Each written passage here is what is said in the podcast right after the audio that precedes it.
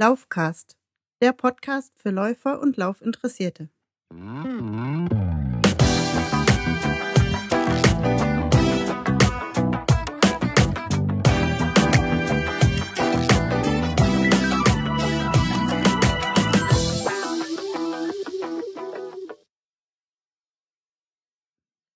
Laufcast Episode 32. Hallo, der Daniel hier. Ich grüße euch. Ein frohes neues Jahr wünsche ich allerseits. Ist wieder etwas später geworden. Dazu gleich noch mehr. Diese Episode lautet aufgrund der aktuellen Wettersituation in Deutschland Laufen bei Schnee und Eis. Ja, das erste Thema der heutigen Episode lautet Laufen bei Schnee und Eis. Ich habe mir gedacht, es wird wahrscheinlich den einen oder anderen äh, unter euch geben, der vielleicht jetzt auch gerade zu Weihnachten oder zum neuen Jahr sich vorgenommen hat, wieder mit dem Laufen anzufangen oder überhaupt mit dem Laufen anzufangen, der vielleicht auch ein iPod geschenkt bekommen hat oder ein iPhone oder sonstige äh, Smartphones und sich jetzt auch so ein bisschen mit dem Thema Podcasts beschäftigt vielleicht auch hier über den Laufcast gestolpert ist. Und an diejenigen richtet sich das erste Thema in dieser Episode. Denn ich weiß, die eingefleischten Läufer unter euch, die kennen sich natürlich aus. Was kann man machen, wenn draußen Schnee und Eis liegt? Gut, die Kategorie Schnee und Eis habe ich nochmal in fünf kleinere Teilbereiche unterteilt. Und äh, zu jedem kleinen Teilbereich gibt es natürlich ein bisschen Input zu dem Thema Laufen bei Schnee und Eis. Was kann helfen? Was kann man machen? Äh, ja, neben den, neben der Standardausrüstung sozusagen. Ja, starten möchte ich da äh, mit dem Thema Schneeketten. Und zwar gibt es die Möglichkeit, sich quasi auch Schneeketten unter die Schuhe zu schnallen. Unter normale Schuhe, aber auch unter Laufschuhe. Und da gibt's äh, spezielle Schneeketten für dieses ähm, Einsatzgebiet stellvertretend für Schneeketten ohne Spikes würde ich jetzt mal die Yaktrax Pro nennen hier an dieser Stelle. Es gibt aber auch natürlich einige andere, gibt auch ähm, ja, Schneeketten von anderen Herstellern äh, für Schuhe. Aber ähm, die Yaktrax Pro sind so die bekanntesten, die vielleicht auch in einigen Foren oder ähm, bei Twitter oder sonst wie schon mal genannt werden. Von daher wollte ich äh, die jetzt mal ansprechen. Diese Yaktrax Pro ähm, sind, ist im Prinzip eine Gummikonstruktion, die man unter den Fuß schnallt. Und zwar eigentlich relativ einfach unter den Fuß schnallt. Am besten kann man sich ähm, diese Schneeketten anbringen, indem man die Laufschuhe schon anhat. Das heißt, man zieht erst die Laufschuhe an und kann dann diese Schneeketten am besten überziehen. Also wenn man die jetzt erst überziehen würde, bevor man in die Laufschuhe selber mit dem Fuß reinsteigt, dann ist das schon ein bisschen hampelig. Dann stellt man die vielleicht zu locker oder zu, zu weich ein. Und wenn man dann mit dem Fuß reingeht und äh, den, den Schuh zuschnürt, dann merkt man, dass man das wieder anpassen muss. Also von daher lieber andersrum. Erst Laufschuhe an und dann zweitens ähm, in die Schneeketten steigen. Man steigt quasi mit der Fußspitze Spitze zuerst ein, streift sich diese, äh, diese Gummikonstruktion, eine vordere Gummilasche einfach darüber, über die Fußspitze und zieht dann die gesamte Konstruktion quasi über die Fußsohle nach hinten. Im Fersenbereich hat man dann so eine Fersenlasche, die auch so als spürbarer Schnapper quasi äh, sicher dann hinten am Fuß sitzt.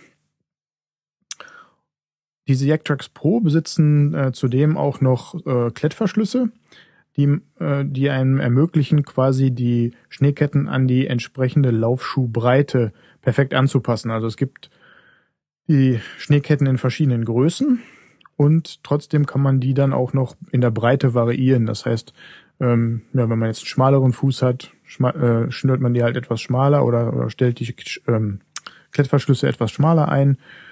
Bei breiteren Laufschuhen halt etwas breiter. Das äh, Abnehmen ist halt genauso unkompliziert wie das äh, Anbringen auch selbst, nur in der umgekehrten Reihenfolge funktioniert ganz gut. Ich selbst bin mit äh, diesen Schneeketten noch nie gelaufen, ähm, habe das jetzt aber mal so recherchiert. Falls es den einen oder anderen gibt, der da auf dem Gebiet äh, schon bewandert ist, der möge sich ja bitte bei mir melden und kann ja vielleicht auch bisschen Feedback dazu zu diesem Thema geben. Die Jacktracks an sich bestehen aus äh, Spiralfedern, unten unter dem Fuß dann quasi. Und diese relativ weichen äh, Metallfedern haben dann den Vorteil, dass man auf rutschigen, nassen und äh, nassen Untergrund nicht, also auf rutschigen Untergrund, so Schnee und Eis, wie gesagt, halt den erforderlichen Halt ähm, ja, bekommt. Ein, eine Schneekette wiegt äh, circa 80 Gramm. Kommt ein bisschen auf die Größe an. Ich glaube, es gibt die von Schuhgröße 38 bis zu Schuhgröße 50. Und äh, je nachdem ist dann halt ein bisschen mehr Metall dran oder ein bisschen weniger. Deswegen so um die 80 Gramm lassen sich klein zusammenfalten und damit kann man sie eigentlich auch praktisch überall verstauen. Wenn äh, man jetzt eine festgestrebene Schneeschicht hat, dann sind diese Spiralfeder-Schneeketten sozusagen eigentlich die beste Lösung. Die krallen sich hiermit sehr dynamisch in den Untergrund, wobei man auf sehr dünnem Schnee oder auf geräumten Wegen ein schnell unsicheres, schwimmendes Gefühl bekommt. So habe ich das mir mal angelesen. Ähm, kurze Strecken auf Asphalt oder ähnlichem stellen für die Haltbarkeit dieser äh, Metallspiralfedern überhaupt gar kein Problem dar. Das heißt, äh, das macht dann das Abmontieren und wieder Anmontieren eigentlich unnötig. Das heißt, wenn man kurz über einen Asphalt laufen müsste, dann kann man die ruhig drunter lassen und läuft einfach weiter. Das tut den Schneeketten nicht weh und man spart sich halt das lästige äh, Anbringen und wieder abnehmen und abnehmen und wieder anbringen. Genau, anders sieht's wohl aus bei Schneeketten mit Spikes. Das ist eine andere Herangehensweise, im Prinzip die gleiche ähm, Variante. Man hat so eine Gummikonstruktion. In, äh, in dem Bereich Schneeketten mit Spikes würde ich jetzt mal den Markenhersteller Oettinger ansprechen aber es gibt auch da wiederum andere Anbieter. Und wie gesagt, die Grund Grundkonstruktion ist ähnlich. Das heißt, äh, man hat so eine, so eine Gummikonstruktion. Auch das Anziehen ist genauso einfach wie bei den Jacktracks. Ähm, allerdings sorgen jetzt in diesem Fall mit den Spikes halt, wie, das, wie der Name schon sagt, spitze Metallstifte, zumeist aus Edelstahl gefertigt, ähm, für diesen erforderlichen Halt. Und das heißt, ähm, Laufen auf Schnee und Eis ist damit natürlich auch möglich. Diese Metallstifte, die Spitzen bohren sich da ganz gut in, den, in das Eis rein und man hat super Halt und man kann nicht wegrutschen. Allerdings gibt's dort einen Nachteil und zwar, wenn man dann auf Schnee und Eis freiem harten Untergründen ähm, läuft, wie zum Beispiel Steinplatten oder Beton, dann nutzen sich diese Spikes wohl auch relativ schnell ab. Ansonsten sind sie halt für den mobilen Einsatz genauso gut geeignet. Man kann sie schnell aufziehen und auch diese Variante gibt es in verschiedenen Größen. In den ähm, Show Notes zu dieser Episode werde ich auf einen Artikel verlinken, der das nochmal schön zusammengefasst hat, wo es auch einige kleine Videos gibt, wo man sich das Ganze mal anschauen kann. Okay, die zweite Unterkategorie bei Schnee und Eis ähm, sind Laufschuhe mit Spikes. Und zwar gibt's dort auch wiederum einen Hersteller, der sich Gedanken gemacht hat, um wirklich Laufschuhe herzustellen, die bei diesen äh, Umgebungsbedingungen gelaufen werden sollen. Es gibt natürlich tausende von Laufschuhen mit Spikes, die aber eigentlich für die Bahn gefertigt sind. Ja, die meine ich jetzt nicht.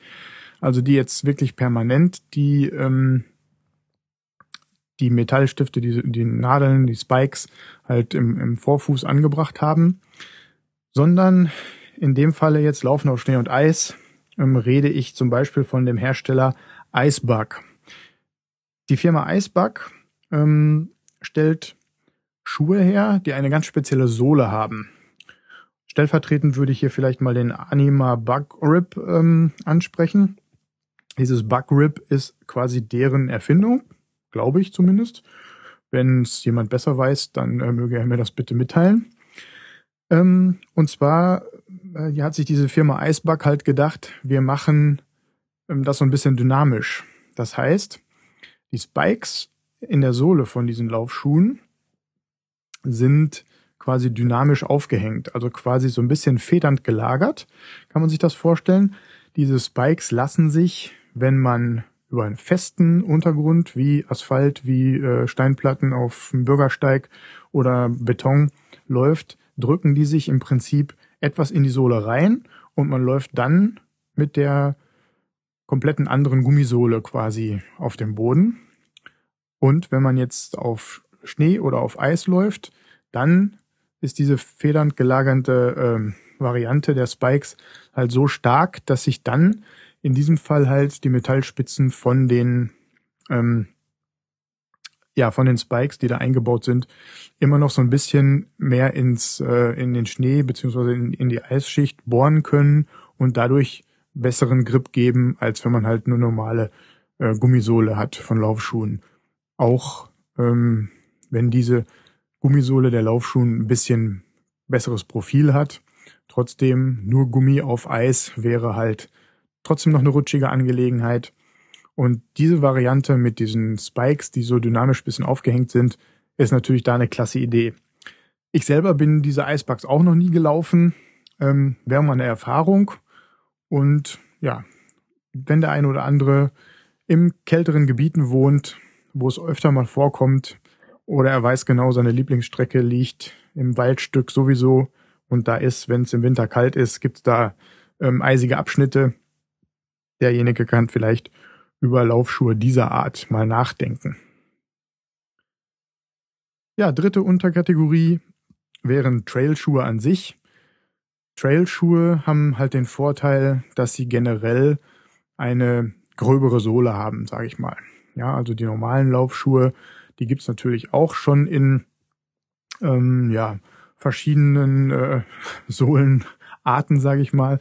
Also da gibt's äh, ja auch die verschiedensten Varianten, aber Trailschuhe sind nochmal so ein bisschen mehr darauf ausgelegt, bisschen besseren äh, Grip im Gelände zu haben. Daher ja auch der Name Trailschuh.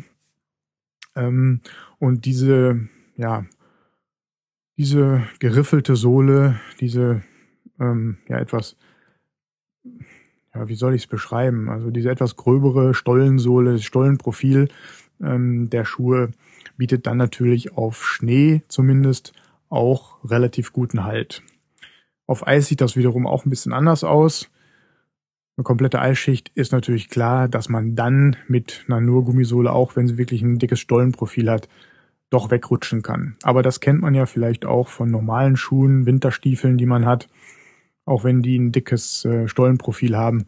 Auf Eis legt man sich da halt genauso auf die Nase wie als, also vielleicht nicht ganz so schnell auf die Nase, als hätte man jetzt irgendwelche glatten Lederschuhe an, aber äh, ja, ist trotzdem eine rutschige Angelegenheit. Daher seien die Trailschuhe auch mal genannt, also bei frisch gefallenem Schnee oder bei einer ähm, festgetretenen Schneedecke sind die auf jeden Fall auch besser geeignet als normale Laufschuhe, aber haben natürlich da auch ihre Nachteile, die ich gerade angesprochen habe. Die vierte Kategorie ja, ist so ein bisschen ähm, ja, umfasst die die anderen Kategorien auch. Und zwar habe ich nochmal äh, GTX aufgeschrieben. Also GTX würde für Gore-Tex stehen. Das ist ja diese Membran, die halt kein Wasser durchlässt, aber atmungsaktiv ist. Das gleiche wie man, das man aus Jacken oder Funktionskleidung kennt. Ähm, das gibt's wiederum jetzt auch in Laufschuhen verbaut. Da gibt es äh, zum Beispiel von Brooks die Ghost oder die Adrenaline als GTX-Version. Von Essex gibt's den äh, Gale, äh, Gel Fuji Trabuco oder den GT2000. Nike hat den Luna Fly Plus als GTX-Version zum Beispiel, auch mehrere andere Modelle. Adidas, stellvertretend mal angesprochen, sagen wir mal Canadia oder Response Trail zum Beispiel. Äh, auch dort äh, werde ich noch einen Link in die Show Notes packen, wo man eine Übersicht über äh, GTX-Schuhe finden kann. Ähm, diese Schuhe, also die gibt's natürlich dann halt auch, also das fällt dann in die anderen Kategorien rein, sag ich mal. Ähm, viele Trailschuhe haben halt diese GTX-Membran äh, von Haus aus verbaut. Oder wie gesagt, es gibt halt andere äh, normale Laufschuhe, die es dann als GTX-Version auch nochmal gibt. Die haben halt den Vorteil, dass sie wirklich wasserdicht sind. Das heißt, wenn man da mal ein bisschen in tieferem Schnee läuft, ähm, klar, wenn der Schnee jetzt über den, äh, über den Schuh quasi in den Knöchelbereich äh, eindringt und von, von oben reinlaufen kann, dann kriegt man auch nasse Füße. Aber ansonsten kriegt man halt keine nassen Füße, wenn man mal durch äh, ein paar Zentimeter frisch gefallenen Schnee laufen muss. Daher äh, nochmal ja das Thema GTX angesprochen. Ich denke mir mal, ähm, ihr wisst, worauf ich da hinaus will. Es ist jetzt vielleicht nicht gerade vonnöten, dass man, wenn man mit dem Laufen gerade angefangen hat, ähm, dass man sich halt ein normales Paar Laufschuhe kauft, dann das gleiche Paar Laufschuhe nochmal als GTX-Version, dann vielleicht nochmal einen Trailschuh, der auch vielleicht die äh, GTX-Membran besitzt oder aber sich dann nochmal mit Schneeketten auseinandersetzt. Da muss dann jeder Einzelne mal gucken, äh, wie er da am besten zur Rande kommt, denke ich mir. Gut, soweit erstmal zum Thema ähm, Schuhe, ähm, Equipment. Was kann ich machen, um da besseren Halt beim Lauf äh, zu bekommen auf dem Schnee- und Eisuntergrund? Als fünfte Kategorie Laufen bei Schnee und Eis sei ja auch nochmal ans Herz gelegt die Laufbekleidung. Ja, auch hier gilt, wie ich glaube, ich habe es in den Episoden äh, Training im Winter auch schon mal angesprochen. Nutzt das Zwiebelprinzip. Ja, viele dünne Schichten übereinander ermöglichen es halt, ähm, dass man je nachdem, wie ja wie das Training ausfällt, auch mal wieder eine Lage loswerden kann. Am Anfang gerade bei den Temperaturen ist es ja so, dass, äh, dass wir erstmal kalt starten. Das heißt, wir müssen erstmal so ein bisschen auf Temperatur kommen. Klar, man sollte sich jetzt nicht komplett äh, ja, zu dick anziehen, sage ich mal in Anführungsstrichen, weil dann stellt sich heraus, nach dem Aufwärmen, nach den ersten zehn Minuten, fängt man so tierisch an zu schwitzen, dass äh, das Training dann auch keinen Spaß mehr macht sozusagen und man dann vielleicht auch noch krank wird. Das ist natürlich auch nicht im Sinne des Erfinders. Aber man sollte ähm, halt, wie gesagt, darüber nachdenken, dass man vielleicht das ein oder andere Teil dann auch nochmal ausziehen könnte. Im Prinzip soll es warm sein und die letzte Lage außen sollte auf jeden Fall windabweisend sein. Und natürlich auch Spritzwasser geschützt, wassergeschützt, je nachdem. Also wenn man äh, im Schneefall läuft oder auch im, im Regen oder sonst wie. Und wenn der Wind dazukommt, dann ähm, ist es halt unangenehm, wenn das direkt äh, bis auf die Haut durchgereicht wird. Also von daher äußerste Schicht, die Jacke und vielleicht auch sogar eine Überzughose äh, nochmal anziehen, die windabweisend ist. Das wären so meine Tipps an dieser Stelle. Das Thema Motivation. Auch wenn ihr das ganze Jahr durchlauft, die Januarkilometer fühlen sich doch irgendwie frisch und neu und voller Hoffnung an. Oder nicht? Die Rubrik Frage an die Hörer. Ich habe äh, irgendwann mal die Frage gestellt, stimmt gar nicht, ich habe es, glaube ich, bei Facebook einfach nur als Umfrage gestartet, habe da leider aber auch nicht ganz so viel Feedback bekommen. Und zwar habe ich gefragt, macht ihr Cross-Training im Winter, also zum Beispiel Schwimmen, Radeln oder sonstige sportliche Aktivitäten? Und da habe ich wenig Feedback bekommen. Das heißt, äh, Schwimmen war, glaube ich, zweimal auf der Liste und einmal Fitnessstudio oder zweimal Fitnessstudio und dreimal Schwimmen oder so. Also relativ wenig Beteiligung. Vielleicht kriege ich ja äh, jetzt mit diesem Aufruf zu dem Thema noch ein bisschen mehr Feedback von euch. Also wie sieht's aus mit Cross-Training? Die Läuferweisheiten. Dean Canazes hat mal gesagt, mein guter Vorsatz für das neue Jahr war mit dem Training komplett aufzuhören. Hab es drei Tage durchgehalten. War nie gut im Einhalten guter Vorsätze. Feedback. Ja, bitte gebt mir Feedback als Kommentar zu dieser Podcast-Episode im Blog unter laufcast.de. Schreibt mir eine kurze Zeile bei Twitter, da bin ich zu erreichen unter @laufcast. Bei Facebook gibt's jetzt eine eigene laufcast.de Seite oder schreibt einfach eine E-Mail an daniel@laufcast.de. Ich freue mich über jedes Feedback positiv sowie negativ. Andererseits könnt ihr natürlich auch gerne eine schriftliche Rezension im iTunes Store hinterlassen, um ja, potenziellen Hörern die Möglichkeit zu geben, mal nachzulesen, was die Hörer des Laufcasts so bewegt. Und da möchte ich mich an dieser Stelle auch nochmal ganz herzlich bei Jamal bedanken, der mir eine Rezension hinterlassen hat und den ich anscheinend bei der Vorbereitung auf einen Halbmarathon begleitet habe audiomäßig im Ohr. Das freut mich, dass das geklappt hat. Super. Vielen Dank auch für das Feedback und für die Rezension. Ja, und da würde ich mich freuen, wenn der eine oder andere da auch nochmal seinen Senf dazu gibt. So, dann bin ich soweit durch mit dieser Episode. Ich hoffe, es hat euch gefallen. Es waren einige Tipps und Tricks für den einen oder anderen dabei. Passt auf beim Laufen bei Schnee und Eis. Es kann gefährlich sein, es kann rutschig sein. Gesundheit geht vor. Ich weiß, wovon ich rede. Und ja, beim, beim nächsten Mal hören wir uns dann wieder mit zusätzlichen Tipps und Tricks für Laufanfänger. Danke euch fürs Zuhören. Wenn es euch gefallen hat, empfehlt mich gerne weiter. Lauft vorsichtig, genießt die Läufe im Winterwetter und es soll ja demnächst auch wieder ein bisschen wärmer werden. Alles klar. Vielen Dank. Bis dann. Tschüss.